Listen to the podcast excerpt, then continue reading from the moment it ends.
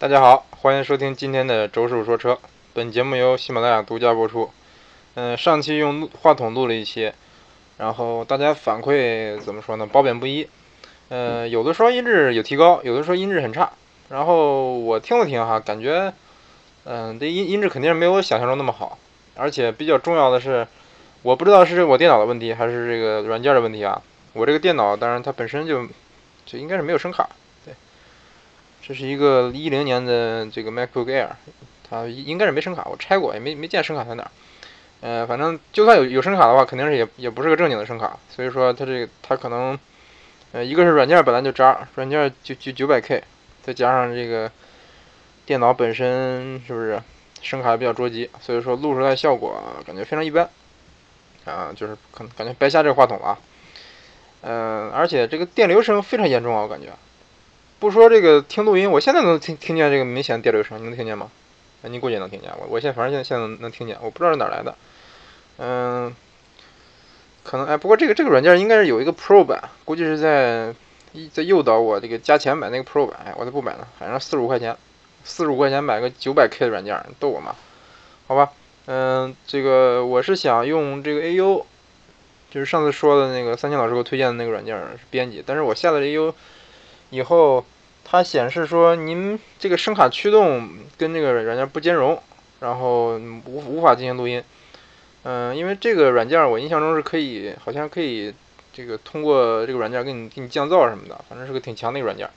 但是现在用不了，是吧？我现在在更新声卡，这个网速特别慢，现在一直现在还没更新完。嗯，我我我也等不及了，先用这个破电脑先录一期。嗯，试试啊，这一期看音质怎么样？然后上一期大家反馈说话筒声音忽大忽小，嗯，这个我道道个歉啊，因为嗯，我平常录节目都是坐在床上录，有时候这个盘着腿坐，有时候这个坐盘腿坐累了的话就换个姿势，有的时候就就倚着墙，或者是有时候就躺下半躺着，嗯，这样就动作一换，这个离话筒的位置有点变了，有的时候离话筒近了，有时候离话离话筒远了，所以说声音忽大忽小。所以今天我坚坚持啊，先不不变姿势啊，我现在维持一个姿势，尽量说维持到把节目录完。嗯，然后这个上一期节目也其实有有不少小伙伴给我给我提的一些建议哈，挺感谢大家的。这个一很多意见就是就是之前也已已经已经提过提过很多次了，比如说有人说周师傅你应该那个对着稿读啊，不是对着稿读，应该准备个草稿啊。你要是光这个空口这个空就完全脱稿的话，你有时候会是不是脑子跟不上？有时候会会，比如说犹豫，会突然间忘了说啥，忘词儿了。对，哎，这个太符合我了，我肯定会忘词，因为我这个周师傅大家应该了解我，智智商不够，智商捉急。对，忘词儿肯定有的，有时候还会有一些口头禅，比如说哎这个那个那个，对不对？比比如说这个啊，像我刚刚才这不算，是我故意的。有时候会会有一些这种东西出现，所以说肯定是不是不大好的，对这个节目的嗯效果肯定是有有有有不大好的影响。然后。我也寻思过，说哎，我要不要要不要准备个草稿呢？啊，我也准我也试过，其实对着稿读确实这个通顺的多呀，有草稿的通顺多了，这个思路啊、逻辑啊都特别清晰，一马平川。我都怀疑说，你像那个小说呀，什么逻辑思维，他们录的时候是不是在摄像机后边就有人举着个大牌子，举着个牌子上面上面就是草稿？我感觉有可能。嗯，如果他们没有这么干的话啊，这是个好主意，回头回头给我点专专利费。嗯，但是我后来又想了想，说这周师傅本来的咱这个节目的定位就是最不专业、最业余、最不靠谱，对不对？要是说，假如哈，我我我对着稿念了，然后念的非常通顺，然后各种那声情并茂，是不是这个，对不对？然后各方面都都都不错，声音也控制的非常好，就像专业播音员一样。那我还跟你说，你说如果这样的话，我还跟那些专业的央视的播音员有什么区别？对不对？我跟罗京，我跟赵忠祥还有什么区别？对不对？那那我就我就是赵忠祥了，我就不是周师傅了，对不对？所以说，嗯，我先我先考虑考虑吧啊，咱以后有有空了我就就整一期，嗯，有有有有草稿录一录，啊，当然有一些节目我其实不需要草稿也也能录的比较顺，就是你看我对对这些知识了不了解？有的时候比如说你回答问题嘛，那多少得想，嗯，那有的东西就是我熟的不能再熟的东西了，根本根本就就不用草稿，对不对？这个那，哎，怨我，总之怨我啊。下一期看看有机会试一试，嗯，然后今天主要是想想说，因为有个朋友提个问题，说，嗯，聊聊变速箱吧，周师傅聊聊变速箱吧，一直想想知道这这什么叫 CVT，什么叫 AT，什么叫 MT，这个一一直一直有有人问我啊，呃，这个挺挺可笑的是，不是不可笑啊，挺有意思的是，有一次在群里边聊天，说到这个 CVT 了，然后就有个哥们问说 CVT 是哪款车呀？嗯，是 C 二跟是本田的吗？哎呦，当当时当时给我乐坏了，嗯，这个又一说啊，CVT 是无级变速箱啊，然后他说啊，原来是变变速箱啊。这个后其实估计可能可能也有一些朋友一听到这些什么英英文缩写呀，什么 AT MT 啊，就就也也可能会是不是眉头一紧，就可能可能会纳闷这什么玩意儿啊？那今天呢简单科普一下啊，这期节目估计啊，因为变速箱总共就这么几种，那估计节目也录不长。嗯，那简单说吧，首先从最简单的说起，最简单的这个变速箱就是 MT，就是手动挡。嗯，一般来说的绝大多数手动挡都是五档。呃，就是五前速，五个前进档，嗯，但是也有个别的这个厂厂商的变变速箱是手动挡能做到六档了啊，呃，其实做六档不难，但是说国产的这个自主品牌吧，他们的车型的这个六六 AT 不是六 AT 六六速手动变速箱，它的第六档匹配都呃不是太好，嗯，自主这个合资品牌当然没没有这个问题了。啊，但是我还是觉得是六档手动肯定比五档手动好点啊。当然，可能正常人绝大多数人开的还是五档手动，其实多一个档也也没什么所谓，对不对？嗯，然后 MT 说完了，MT 那手动挡有有什么优势呢？优势就是传动效率高，然后皮实耐用，省油啊。当然说省油这个事儿，这个省油并不是因为，并不是因为说你你聪明你会开才省油啊，还是因为主要是因为传动效率高，因为。你就很多人觉得，哎呀，我我手我开手动挡，我聪明，我这个转速保持的非常低，我我我四十迈我就升五档，我三十多迈我升五档，我转速特别低，一千一千转，嗯，所以说油耗低，其实不是这回事啊，因为您聪明，就自动挡还不傻，自动挡有电脑，它也会它也会这个把变速维持的把这个转速维持的非常低，对不对？它也会嗯尽量怎么省油怎么来，嗯，所以说。所以说，你说手动挡省油，其实跟驾驶习惯当然也有也有关系啊。最主要还是传动效率高，因为传动效率高，这个是一个自动变速箱，这个所有自动变速箱一个基本上就是，呃，不大好越过的一个算是鸿沟吧。啊，我是这么这么这么认为的。嗯，然后还有一点就是驾驶乐趣。那手动挡你想怎么开就就怎么开，像很多的会开车的都都都相信这么一句话，就是手动挡的车型怎么开都不肉。这确实有道理啊。就是，就比如说，哪怕你开 QQ 吧，你你一千转、一千五百转换挡，或者两千转换挡，你觉得肉？那你四千换四千转换挡，你试试。你转速转速拉到红线，你试试。那比如尤其一档，你试试啊。这个如果家里手动挡的车的话，你真的可以试试。比如说是这个一档起步的时候，嗯，你就等这个等这个离合全松开以后，车不带速度走嘛？然后你找一个直路啊，前面没没有车啊，最好是封闭道路。然后这时候你一脚油门到底，你看你看是什么感觉？平常整天抱怨车肉了，你这时候你看你还说不说车肉啊？当然说你你跑快了那可能会露馅儿，跑到六十以后六七十以后那可能也会肉，但是起码你一档二档的这个全油门加速那肯定不会肉的，什么车都不肉，对不对？就比如说北斗星那动力强得很，然后嗯还有一点就是所谓的这个这个操操控乐趣了啊，当然这个这个乐趣对有的人来说是乐趣，对有的人来说可能可能就是是不是可能就是煎熬。你比如说堵车的时候，嗯，那一堵堵一小时，你这个左脚右左脚右脚，说离合器一直踩着，刹车油门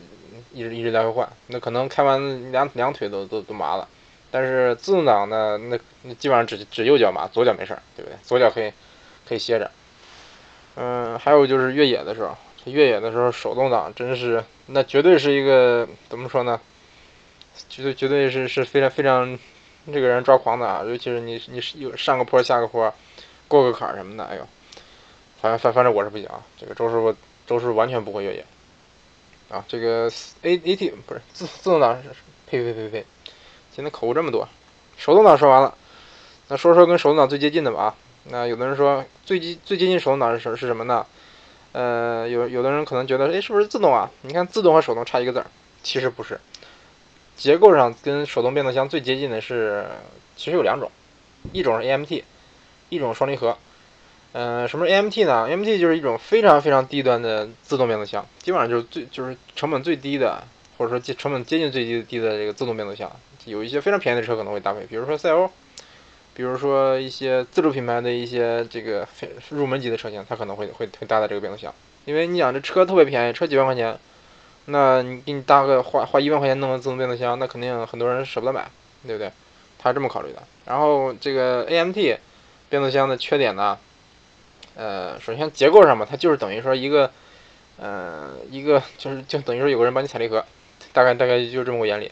然后它一当然主要就是顿挫，顿挫感非常强，强的不行。嗯，目前为止还没没没有哪个厂商能把 AMT 做到没有顿挫。嗯，那优点我感觉没什么优点，优点它它就是个自动挡，不用你踩不用你踩离合，这应该就算它唯一的优点了吧。其次就是双离合，呃，双离合之前很多厂商把它炒的比较火啊，那是这个宣宣传又什么的，说我们自动挡，我们这这个双离合什么赛车源自赛车赛车基因。然后怎么怎么怎么着怎么着降档最快升什么升档什么什么什么，反正反正宣传的宣传的这个火力挺猛，嗯，包括以至于很多人就觉得啊，没有厂没有双离合的厂商都是技术不够不过关，双离合才是最先进。其实完全不是这么回事啊，完全不是这么回事。嗯，其实啊，说说说实话，双离合就是一个 AMT 的一个变种，它跟手动变速箱是很接近的。嗯，那有的有的人有有的人可能说，我也不知道是不是被什么什么洗脑了，还是说自己理解有问题啊？他说这个双离合变速箱有两，有是是一个三两个三档的，呃，是两个三档的自动变速箱。对，它是两个三档的 AT 变速箱并联，这样就是六档双离合。他是这么这么这么这么跟我说的。这其实这其实完全是理解有问题啊，完全理解问题。它是一个。它是基于 AMT 的，就是基于这个成本最低的自动变速箱而来的一种变速箱，所以说它的成本是相当低的。它的优点就是传动效率高，然后升档升档比较快。嗯，缺点那也很明显了，最近这整天都是是不是各种负面新闻？那就是不皮实，一个是不皮实，一个一个是有顿挫，双离合有顿挫，这几乎是嗯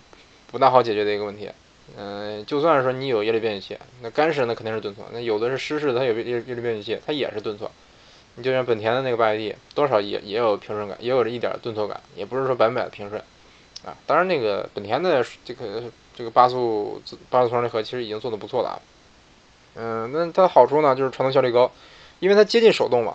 它结构简单，接近手动，手动挡的这个传动效率就高啊，是不是？你像结构越简单，传动效率肯定是越高的。就比如说咱骑自行车，骑自行车的那个，比如山地车吧啊，它可能是二十四档啊，什么三十几档那种，三十六档什么的，嗯，它的传动效率就相当高啊，那基本上就是百分百啊，对不对？你说它只要它齿轮不打齿，它这个传动效率是百分百，对不对？所以说，嗯，因为为什么它它传动效率高呢？就因为它结构很简单，就是嗯，飞轮什么什么什么，这这个你也能看到，你也能看到自那个自自自动挡的那个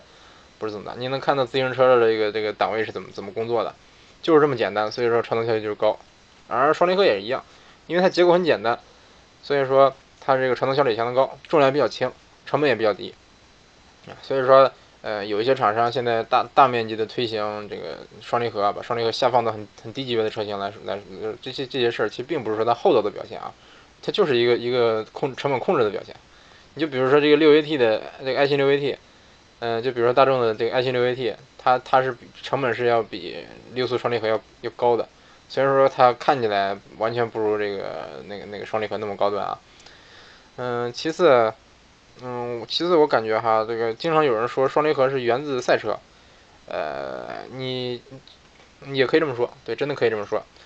嗯，但是我还是持持一个怀疑态度啊，因为就算它源于赛车，怎么那那那它它跟咱家用车有什么有什么这个关系吗？因为它源于赛车，难道就就什么这个这个这个技术一定就好吗？一定就可靠吗？对不对？因为这个很多赛车之前赛车上应用过的技术，到后来也被淘汰了啊。当然，我不是说双离合就不好啊。那双离合，嗯，不得不承认啊，大众的这大众的这个搭配，呃，双离合这个六六十六速双离合，加加上这个二零 T 的车型，确实加速很快，而且它的加速是那种，你每次换挡就是铿锵有力那种感觉，就是蹭蹭蹭那种感觉。呃，而且换挡速度非常快，呃，不能说最快，但是也基本上算算相当快了。对，呃，如果说抛开它这个平平顺平顺性和这个可靠性这些方面来说，它的性能其实是不错的，啊，就是不适合这个市区开，尤其是拥堵的这个路路况下，你在市区代步其实非常不合适。嗯，然后就是，啊，还还有一点就是双离合变速箱在低速蠕行的时候，它有一个。有一个非常就是肉的那种感觉，非常没劲儿那种感觉。就是你可以试试啊，一些双离合的车型，你松开油门，呃，如果这个这个变，如果这个发动机不是那种，嗯，发动机不是说扭力很强的发动机的话，比如说 1.8T 或 1.4T 的话，呃，你松开油门，它车基本上不走，不不爱往前走。嗯，这个如果是你如果你在车流里边走的话，比如说堵车的时候的话，那那就非非常悲剧了，因为车不走，呃，前面车走了，你想跟着它，你得踩油门，油门踩深了，它它蹭往外窜，你要是不踩，车不走。嗯，简单说就是不平顺，啊，然后就是可能是目前为止应用的最广的自动变速箱了吧，那就是 AT 变速箱，AT 就是所谓的这个最普通的自动变速箱，嗯，一般来说都是这个星就是行星齿轮组的这个结构，当然也有个别的啊，就是本田，本田它是一个平行轴结构，它是一个类似这个手动挡的这么个结构。呃，那本田这个这个抛开抛开不说啊，因为这个本田的变速箱估计应该是要也也要被淘汰了。嗯，那不是被淘汰，就是说他自己估计以后要全面引入 CVT 了。嗯，那说普通的普通的 AT 吧，AT 变速箱目前为止使用的最广，嗯，可靠性也是自动自动变速箱里边算是最高的。嗯，当然它但是它结结构比较复杂，然后成本相当高，而且传动效率有限。但是不能说低啊，但是传传动效率有限。嗯，一般来说，主流的像当年有四 AT，那现在基本上四 AT 不多了啊，可能只有这个法系车和和丰田还还在用四 AT。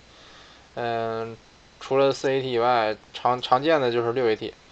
呃，之前有这个本田的平行轴五 AT 变速箱，当然这个本田的变速箱调教也还不错。但是有人问说，哎呀，为什么这个本田的就光五 AT 不不能不能六 AT 六 AT 呢？因为是。因为它那个，我像像我刚才说了，本田的自动变速箱是一个平平行轴的一个结构，它是一个，因为它的结构原因啊，它很难做出更多更更多的档位，因为这个车毕竟有限，是不是？变速箱占那地方，嗯，所以说挺悲剧。它它这这这点我可以举个例子啊，你们比如说轿车上，咱有五速手动，有六速手动，谁见过七速手动？谁见过七速手动的轿车？就是家用车，没有吧？那你要是大卡车，那大货车那另算啊，那那人家十几档都有。为什么家用轿家用轿车或者家用 SUV 没有说八档手动的，对不对？这个这跟本田是是一个道理，本田也一样，因为它它这个平行轴的这个自动变速箱是跟手动挡的结构很相近的啊，所以说这点比较苦逼，以至于说，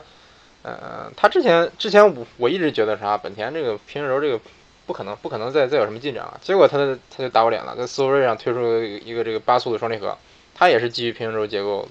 弄出来的，但是啊，但是因为它是双离合，所以说跟普通自动变速箱还是有一定有一定的区别。它是双离合，还有还是湿式的，还有液力变矩器啊，不是，好像是一个液力液力液力耦合器啊，啊，我忘了是是变矩器还是耦合器，反正，嗯，它是湿式的，嗯，但是它目前为止，因为本田胆胆儿小，现在各个厂商都。嗯，凡是投入双离合的厂商，基本上都没没什么好下场，所以说本田也也也有点这个投鼠忌器的感觉。那现在是我现在斯铂瑞上试试水，反正斯铂瑞没什么人买，对不对？放在这上，就算是出了问题，那也也不也不会有太多人骂骂本田。啊，这点我感觉还挺那啥的。然后，但是看看来哈，嗯，新斯铂瑞销量也没有说，当然是有是有很大提升，但是销量也没有什么突飞猛进的增长。估计本田是不会再再这个投入力度研发双离合了。因为我听说，嗯，首先这个新思域要带的 CVT 了，包括 1.5T 的新思域也带 CVT，这点我其实比较难以接受。你说这么运动的车，你弄啥 CVT？另外还有一点就是有传闻说，嗯，本田要研发十速的 AT 变速箱。我现在这是不是太扯了呀？十速，啊你逗我呢吧？啊，当然说这这个消息我我不确定可不可靠啊。反正我我是不大，我一直来说是不大认可，就是档位太多的变速箱的。我觉得八档还不够吗？还是九档、十档，是不是？你咋不能一百档呢？嗯，啊，当然是好事，这个厂厂商愿意愿意砸钱研研究这，是好事啊。反正反正不花我的钱。嗯，那那接接着说啊，这个 AT 变速箱，AT AT 变速箱它它有有一个特点，就是不能说特点吧，可以说优点啊，就是它几乎嗯综合了各个各种自动变速箱的优点，嗯，或者说它没有说继承到其他变速箱的缺点。就比如说吧，你 CVT。有人说这个 CVT 它没有什么驾驶乐趣，那 AD 它有它就有，是不是 AT 换升升降升档降档，是不是它也是跟基本上跟手动是差不多的，嗯，所以说也是有一定的一定的驾驶乐趣，有一定的驾驶乐趣，而且也可靠性也不至于太低，然后传动效率也不至于太低，油耗也不至于太高，而且它可以做出很多档位，对不对？你比如说这个能做七档、八档、九档，对不对？目前为止，这个 AT 最高我见过的是九档啊。嗯，而且这个目前为止有很多厂商都推出了比算是匹配的非常好的、比较优秀的自动变速箱产品。比如说，呃，算是自动箱里的自动变速箱里的一个王牌吧啊，就是采孚的八 AT，用在宝马上用的比较多，宝马、吉普上用的比较多。呃，真的就是匹配的非常好，就是非常好，你找不出什么毛病来。嗯，嗯，再比如说马自达的创世蓝天六 AT，这这个我老夸夸马自达，老有人说，老有人觉得我是不是是不是马自达粉？其实我并不是啊，那我是还还比较喜欢马自达，但是我喜欢的牌子多了，是不是？我也喜欢法拉利，嗯，但是不得不说啊，啊，周师傅一直坚持的观点就是就事论事，就是不不管我再喜欢什么，我再不喜欢什么，你就比如说，比如说某品牌吧，我再不喜欢它，我也我也不能说就是就是。不能说歪歪曲事实的黑它，对不对？我黑它也有有有理有据。我再喜欢某个车，你你什么事儿？你厂商做的不对的，我照样会黑，对不对？所以说，嗯，但是啊，这个马自达这个创世蓝天六 AT，它真这个产这个产品本身就非常不错，它真的就是调教的很好。你你要不信我，你去开，它真的就是降档非常快，升档也非常快，就是，呃，反正这个它降档的速度真的有点有点夸张啊，真的有点夸张。嗯，我我我都我都纳闷儿，说你怎么？哎，好吧，不不说了，说多了就像托儿一样了。啊，总之不信你自己去试驾啊！真的，你真真的你是这样，我我我我对我说的话负责啊！你油门到底，你看它降档多快，你看转速啊，秒秒一下转速，你看这个你油门踩到底的时候，你踩到底花多长时间，这个转速就就就就升到升到最高了。嗯，再比如说，其实你像本田的，不是本田，丰田的这个六 AT，呃，也算是还不赖，也算调调调教的不错。啊，虽然说没有说马自达这个六 AT 那么快啊，嗯，其次说现在有一些厂商哈开始开始这个出九 AT 变速箱了，嗯，也不是也不是说这两年的事了，很早以前了，嗯，最早应该是自由光吧，自由光是几年了？两年还是三年？反正我记不清，反正这个应该是很早以前的事了，嗯，自从自由光上推出了九 AT 以后，他就一直以来吐槽不断，为什么呢？因为它挂不上第九档。嗯，那有的人可能问，你都用了第，你都有第第九档了，为什么挂不上第九档呢？嗯，是这么回事啊。那个，举个例子吧，大家大家都应该知道，嗯，应该开过手动挡的人都应该有有有这么个呃印象，就比如说你如果说，比如说五档吧，你四十迈挂五档，有的车四十迈能挂五档，有的车四有的车四十迈就挂不了五档，对不对？有的车有的车得到接近五十迈才能挂五档。那比如说一个车，如果你三十迈就挂五档的话，你你觉得这车怎么会怎么样？那转速会非常低，车会车甚至会抖。那为什么会抖呢？嗯，就是因为 这个车这个车的提在这挂了这个档以后，挂了比较高的档位以后，它这个输出的动力就不够维持它它以这个这么高的速度行这个行进了。嗯，因为这这个在变速箱上有一个概念叫主减速比。嗯，什么叫主减速比呢？嗯，我也不大清楚是啥意思啊，大家自己查去。大概就是说。档位越高，加速越慢，是不这么回事？档位越高，加速越快。嗯，好吧，这不重要。总之，总之这个就九 AT 挂不到第九档这个问题其实比较简单。简单说就是它这个它带的这个发动机扭矩不够，在第九档的时候，它的转速太低了，不够维持一维持这个当前的时速，它就会掉时就速度往下降，就会掉到第八档。嗯，电它因为这个方这个变速箱是有电脑的，它自己预测到说，哎呀，我我这第九档挂不上去，它自己就不挂了。所以说，嗯，采所以说这个，当然这个变速箱也是采孚的，采并不是说采孚厂商有问题啊。嗯，总之这个产品确实是有一定的问题，导致导致说，这九 A 速变九 AT 变速箱放在自由光上，它就挂不上第九档。嗯，这个很多媒体测试过了啊，反正你在一百二十迈是挂不挂不到。你要说你你在加速能不能挂到，那有可能。总之。反正一百二十迈是挂不到，那这个你就可以把它当成一个八 AT 开了，那你多出个第九档有什么用呢？嗯，结果在它之后，就就基本自由光也搭载了这个变速箱，然后结果大家都知道了啊，这个极光上三幺五了，这个变速箱出问题出问题，然后厂商说刷程序能能解决，但是一直解决不了，然后就上了三幺五，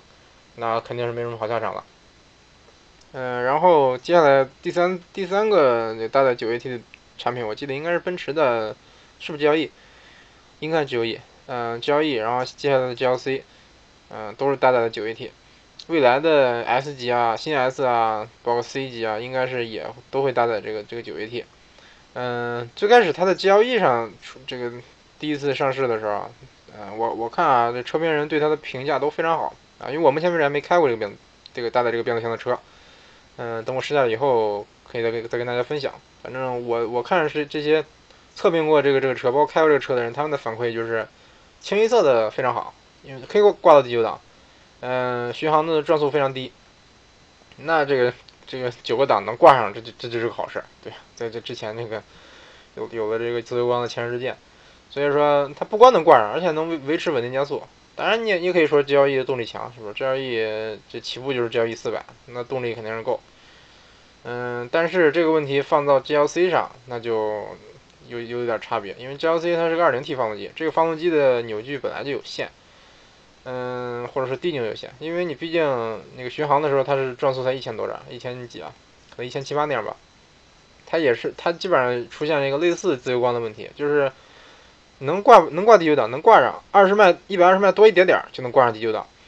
嗯，挂上第九第九档以后呢，它开始减速，慢慢慢减速减速减速减速降降那边一下，哎，退回八档了，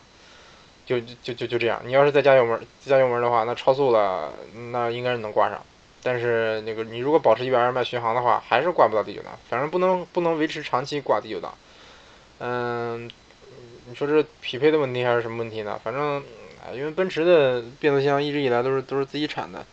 而且奔驰之前也没有说出过什么这个匹配非常好的这种让人眼前一亮的就这种产品，这种变速箱，之之前真没有。嗯，所以说这个 GLE 上 9AT 感觉挺吃惊的啊，它能它匹配到这么好，我感觉挺吃惊的啊。但是 GLC 上啊还是一般，希望说厂家以后能改进吧。总之到目前为止，嗯，它肯定是比比之前的七速比七速自动要要强不少。但是跟宝马的这个财富八 AT 有有一定差距，嗯，跟自家的这个 GLE 上这个九 AT 也有差距，啊，反正这不是这这不是产品的问题啊，这就是匹配的问题。嗯，那这个目前为止还有很多厂商开始研发什么十 AT 了，你比如大众之前也嚷嚷要要研发十 AT，结果后来这个计划应该是终止了。嗯，我就纳闷，你说这个一般来说，嗯，你像乘用车它的空间都是都有限嘛，就这么就这么大地方地方是不是？你放变速箱。你放十速，你放十一、十二、十三、十四、一百速，那这这个车不够大，放不进去怎么办？对不对？啊，还是觉得，哎，我觉得差不多得了，我觉得觉得差不多得了，八个档就够用了吧？你你非要整九个档、十个档，是不是？九个档那那到目前为止都没整明白呢，你还整十个档？好像爱信也要出十档变速箱，啊，而且我也看了结构图了，那结构真是太紧凑了。啊，不过不过其实大多数这个比较优秀的变速箱，好像自动变速箱好像都是纵置的。横置的自动变速箱，嗯，这种多档位的这自动变速箱应该是，嗯，不大不大不大好排布吧，我是感觉，嗯，那像自动自动变速箱说完了啊，啊，其实我个人也是最喜欢最最喜欢的就是自动变速箱，就是普通的 AT。好，嗯，还剩一个，还剩俩，嗯，下一个就是 CVT，CVT 估计也挺这个算是比较热门的一个一个变速箱了，现在很多这个家用的小车爱搭的 CVT，包括。啊，主要日系，只有日系吧？啊，日系还有这个上一代 A 六也是也是 CVT，嗯，基本上主要就是 AT，主要这这日系还有自主品牌，嗯，因为这个它最主要就是省油，因为日大家都知道日本车省油，所以说它倾向于用这个变速箱。啊，它为什么省油呢？嗯，这个 CVT 就是无级变速，无级变速就是说它没有一个固定的齿比，因为之前呢之前说的那种各种变速箱它都是有齿轮结构的，就各种齿轮。好好多齿轮组，然后这个多多多多多达成了有有有有多大的齿比，一档多大齿比，二档多大齿比，都是这样的。但是 CVT 不一样，它是两个倒置的一个锥形的嗯结构，它其实也算是齿轮吧，但是没有齿。嗯，然后有一个有一条钢带，一个钢带，然后连接这两个反制的一个锥锥形结构，然后这个钢由这个钢带的在这个两条这个锥形上滑动，可以达到嗯这个。它的传动比在一定范围内可以实行无限调节，无限调，就是说它的它的传动比不是整数，不是固定的几二几比一，就是一直在变。随着你，嗯，随着你踩油门，它转它这个这个这个这个钢带就哗哗哗哗哗哗，然后这个这个齿比就变变变变，对，然后速度就上去了。这样它有什么好处呢？首先它能一直保持发动机在一个一个就是最佳的转速区间。比如说我要急加速的时候，它就可以。嗯，比如说这这个车最大扭矩最大扭矩爆发的再多点，比如说四千转吧，它就可以一直把速度维持在四千四千转，它没有说自动挡这个升档降档升档降档这这么个过程，因为嗯呃这个举个例子吧，呃可能大家小时候或者说不是小时候吧，就是就大家平常听到这个，比如说赛车吧，赛车声比较明显，它的这个引擎声是这样的，嗯哼哼哼，大概这样的，对不对？为什么中间会有间隔呢？这个间隔就是换挡的这个换挡的这个这个时间，就是所就是为什么为什么说换挡它会它会断呢？因为你换挡的时候，这个发动机肯定跟跟变速箱是是是不连的，肯定会断裂断开连接，就相相当于离合器这这个作用，所以说它中间会断一下。然而你车加速的时候，这断一下这点时间的，对不对？你你断一下，哪怕你是零点几秒、零点一秒，对不对？零点一秒太太快，零点二秒，那这也这也算是一个动力的损失。那真正比如说你跑跑百跑个百公里加速，或者是跑赛道，那差这么一点儿，可能就差着不差着不少成绩来。所以说，嗯，如果说一种一种变速箱，它能一直一直维持维持在在这个这这个它它它相应的。最大扭矩的输出转速的话，那是不是更好？那 CVT 就是这种变速箱，它就能保持转速恒定。那它它那它加速声那大概就是就是应该就是嗯，应该就是这样。它没有换挡的声音。嗯，所以说啊，当然是当然这个我刚才学的这这个什么也告诉大家一个小常识啊，就是说你评价一个车它的变速箱的换挡速度快慢，你也可以根据根据这个声音来判断。你就比如说，如果一个车这样，嗯。嗯嗯，那就说明这肯定是个新手在开车，要么是新手，要么是就是说，如果是自动挡的话，就说明这个车的变速箱太垃圾了，它换挡换挡太慢了，升个档能升一秒，对不对？那如果如果有的如如果有的车，你比如说 F 一经常这样，就是嗯哼嗯哼，就是就就这个感觉是换挡间隔非常短，那有可能双离合，有可能是是是其他这个缺电式或者怎么怎么着的，它换挡换挡时间非常短，那这就说明这个哎这个变速箱不赖。啊，当然也也也不能说一概而论啊，反正是只能说它这它这换挡速度降档速度是挺快的，升升降档速度是很快的。嗯，其次，嗯，说 CVT 的啊，CVT 还有还有一个优点就是省油。为什么省油呢？因为它能保持一个非常低的转速。像我刚才说，它它能把呃转速维持在一个发动机的它需要的一个最最佳转速。刚才说加速的时候，它可以维持到一个最最大扭矩的爆发的转速，对不对？如果说我我巡航呢，比如说我一百二迈巡航，它就可以把你的转速拉到非常低，拉到非常非常低。你就比如说，嗯，举个例子啊，日产日产的一些车，呃，为为什么我提到它？因为一因为一说 CVT 想起日产，我也不知道为啥，好吧？就就比如说这个奇骏吧，它大概你你跑一百二十迈，就一千八百转那样，嗯，这个转速像相算相当低的吧？因为我印象中二零 T 的这个 A6L 和宝马五系和奔驰 E 级差不多就是一千八百转，所以说它只是一个，它它奇奇骏的车毕竟也不小，对也？不轻，你你像二零奇骏。包括这个，包括这上次我爸试驾，他试驾的这个蓝鸟，他跟我说，他说这个这个车一百二十迈巡航转速一千八，啊，给我吓一跳。而且那蓝鸟是一一点六的这么个车，它能转速能这么低，啊，真给我吓一跳。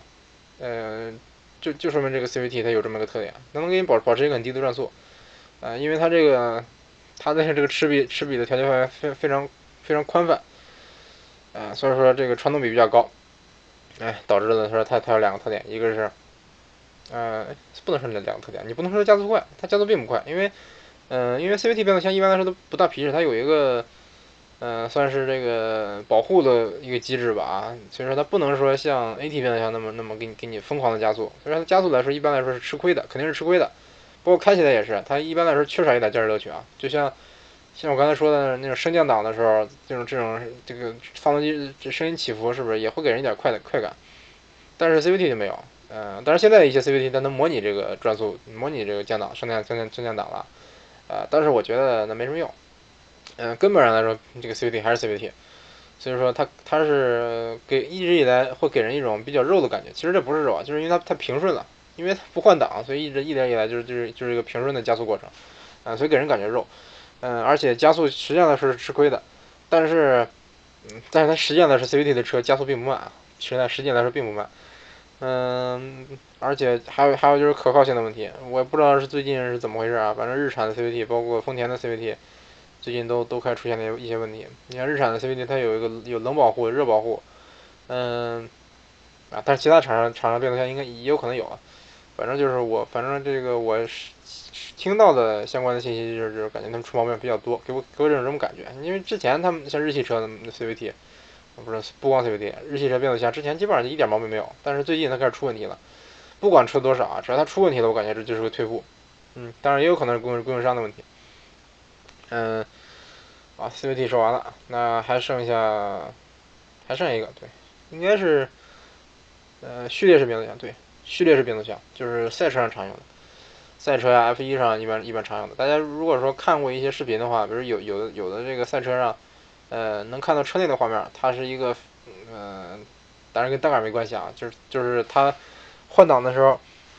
就是你感觉它推推一下就推进去了。你说，哎，它怎么换挡这么快啊？它这离合怎么踩的呀？其实并不是它离合踩的快啊，这种变速箱就就没有离合。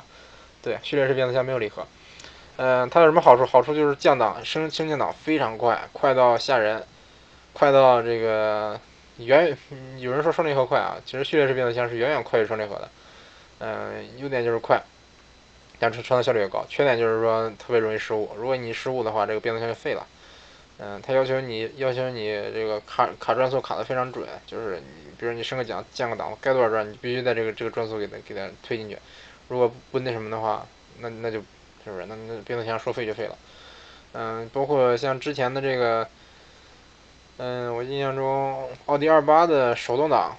应该就是我记得是序序列式变速箱，包括这个。兰博基尼的 LP 七百就是大牛，嗯，它也是一个序列式变速箱啊，当然没有那么不皮，没有那么不不皮实啊。在大牛上这个变速箱是自动的，嗯，就相当于你不用不用踩离合了。哎，总之这个这没什么说这没什么意义，因为大大部分人接触不到啊啊。关于这序序列变速箱的这个序列式变速箱的说法，我我我我刚才这个说说法是有可能有那么一定偏差啊。如果说错的话，请各位大神帮我纠正纠正啊。那行，咱这期节目就说到这儿啊，我我。本来估计是很很短时间的说完，这一说说了三十多分钟，三十七分钟，哎，行，那感谢大家收听今天的节目啊，嗯，等我我搞清楚这个这个音频软件的用法了以后，我以后再再再再看看能不能做到降噪啊，或者是直接用用这个软件录，以后音质应该是会会有提升，啊，今天，哎，今天考了一天试，嗯，这个总算是大家闲下来了，然后给。这个抽出时间录个节目，其实今天晚上我打球去了，几个外国人叫我去打球，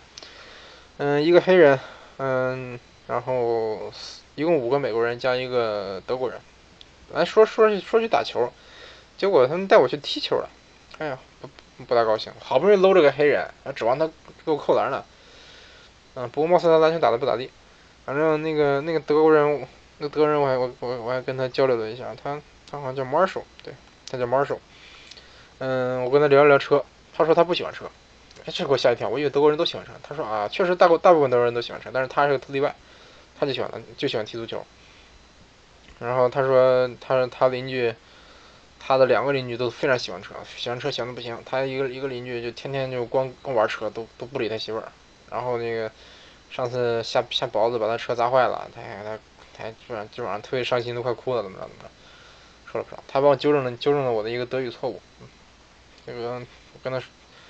就我跟他说，我说我说这个 Guten Tag，对 Guten Tag，嗯，我一我一直一直以为是晚上好呢，然后他说这这不是晚上好，这是晚安，必须是你在说说了这个我要去睡觉了以后，对方才能这么说，平常是不你不能不能主动主动说的，他他大概就是就就这么说的，嗯好，这个总之呢今天就先说到这儿啊，欢迎大家继续关注周周说车。